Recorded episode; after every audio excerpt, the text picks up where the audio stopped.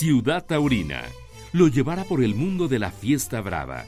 Es tiempo de partir plaza y cubrir los tres tercios. Bienvenidos.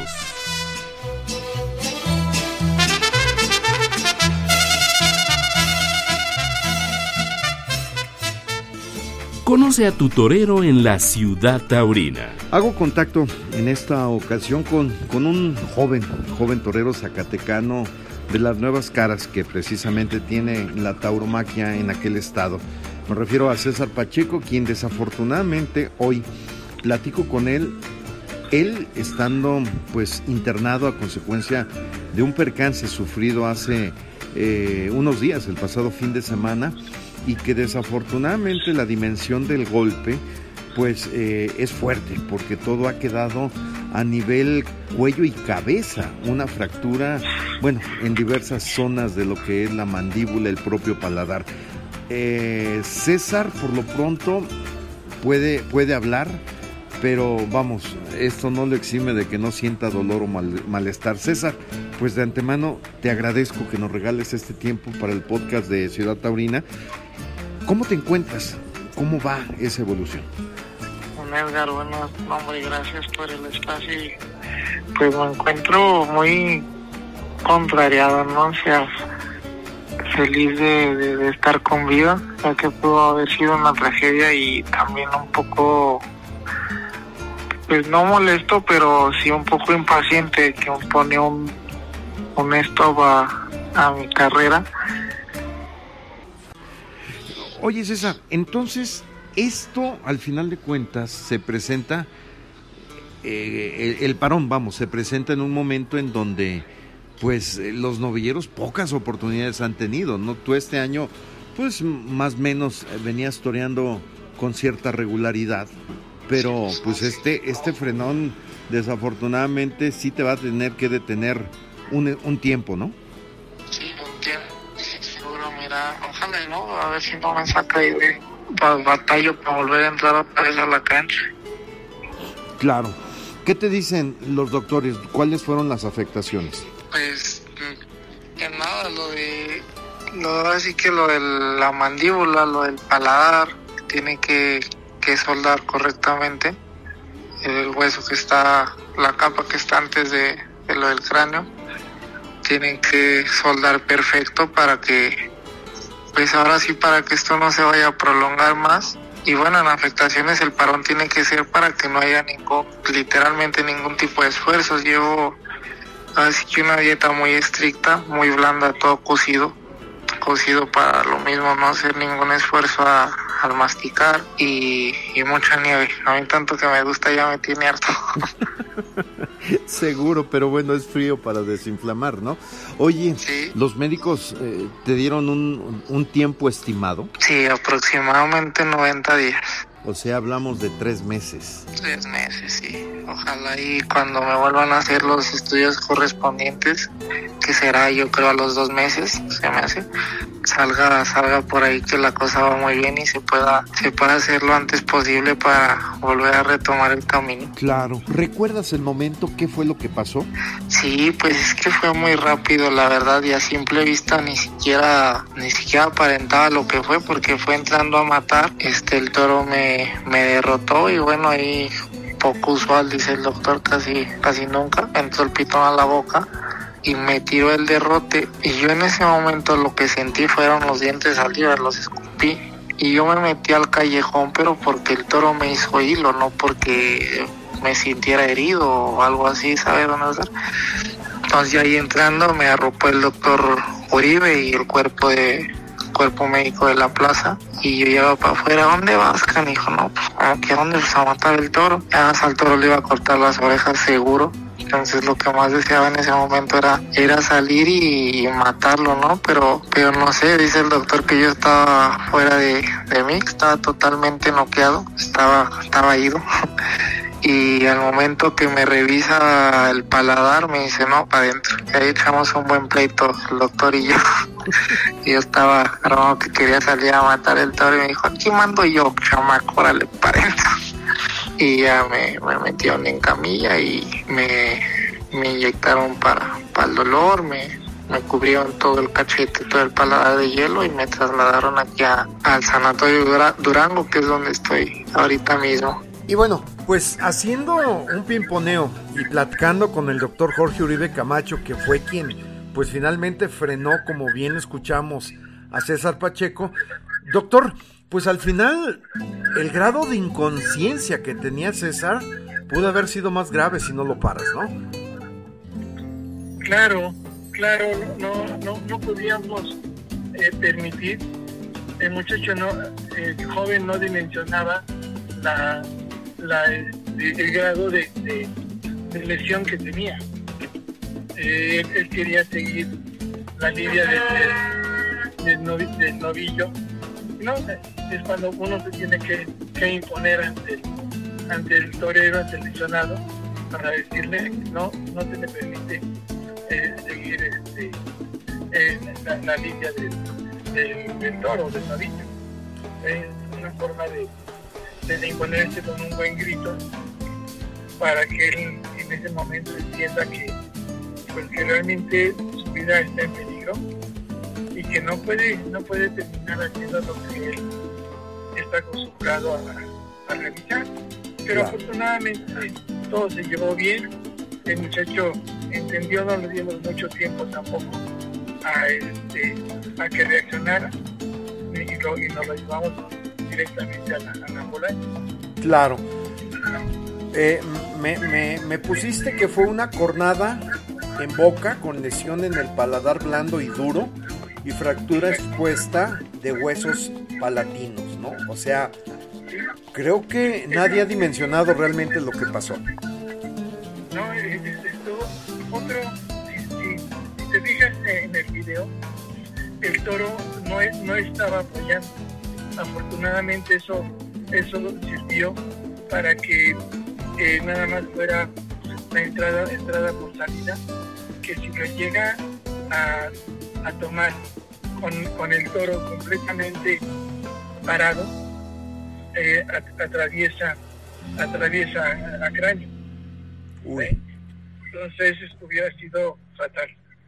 Fatal la, la lesión puesto que ya penetrante de, de, cráneo estuvo a punto de, de penetrar, este, hubiera, hubiera, sido algo muy diferente la, la evolución de, César. Qué horror, así como me la platicas, me quiero imaginar como, como le hacían en el Zompantli, ¿no? Con las, con las lanzas atravesar precisamente las cabezas de, de quienes finalmente eran sacrificados, ¿no?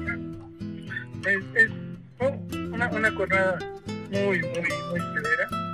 Este, afortunadamente eh, logramos eh, el momento eh, estabilizarnos, llevarnos muy tranquilamente al, sanatorio y, ya se realizaron todos los estudios, tomografía, detectamos el grado de, lesión que había en, este, en, en la base del cráneo y, de todo, personas mayores entramos con el equipo de maxilofacial a revisar todo, toda la cavidad, se reparó y eh, el que fue muy tranquilo, muy muy tranquilo a su, a su casa.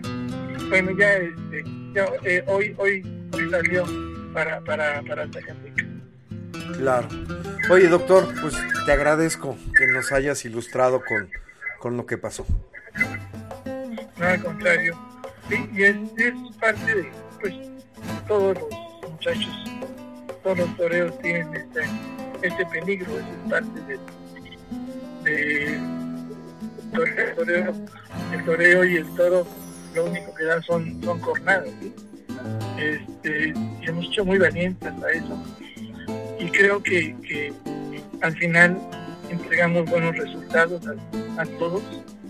Y ya, y ahora ahorita sí lo, que debe de entender es él es que no va a poder torear ahorita en, forma en forma rápida. Yo le di de 60 a 90 días de, reposo absoluto para que pueda este, pues ya concluir toda, toda la reparación de la fractura. Wow, pues es, un tiempo importante, pero digo, si la entiendes por su salud. Sí, sí, ya después lo, comprendieron todo, hasta, pues, todos, menos ¿no? Entonces estaba, estaba pensando que iba, iba a poder torear ahora en dos, dos, o tres semanas. Entonces, ¿no? Ya, ya, se me explicó la gravedad del caso.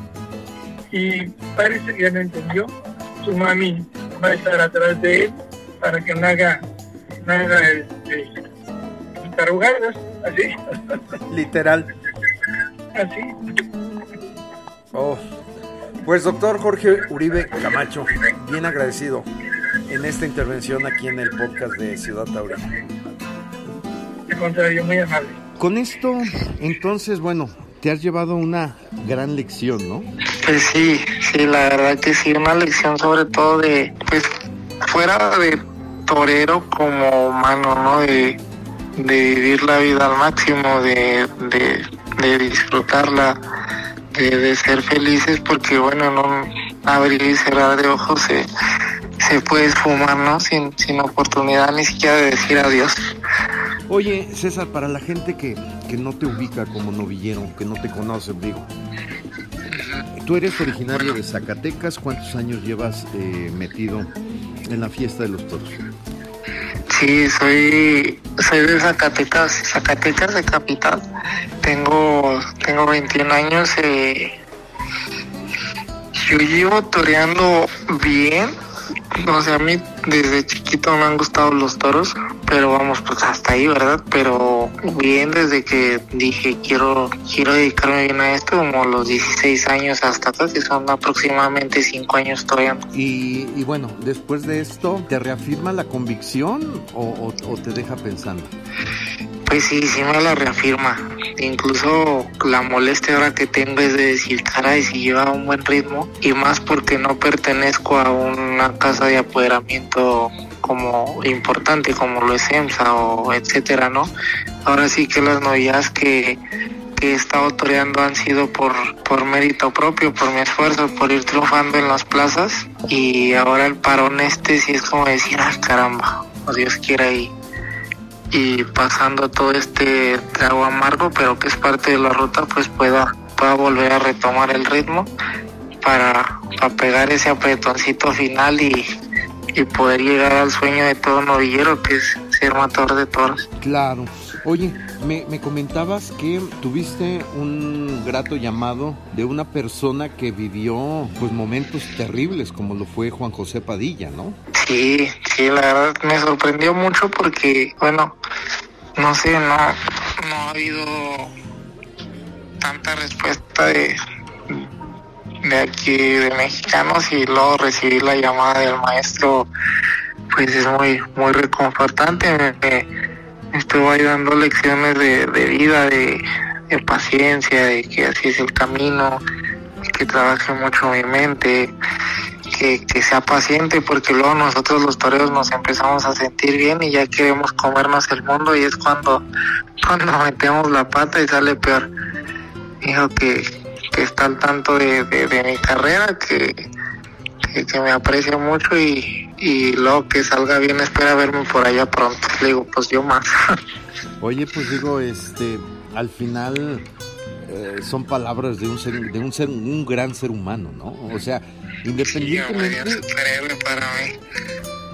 Sobre todo, ¿sabes a qué me refiero? Que hay veces en el ruedo pues el, torero rivaliza con, el otro torero tratando de demostrar que es mejor o el apoderado tratará de defender los intereses de su torero, pero al final eh, cuando se cae en una desgracia como esta, yo creo que todos somos uno, ¿no?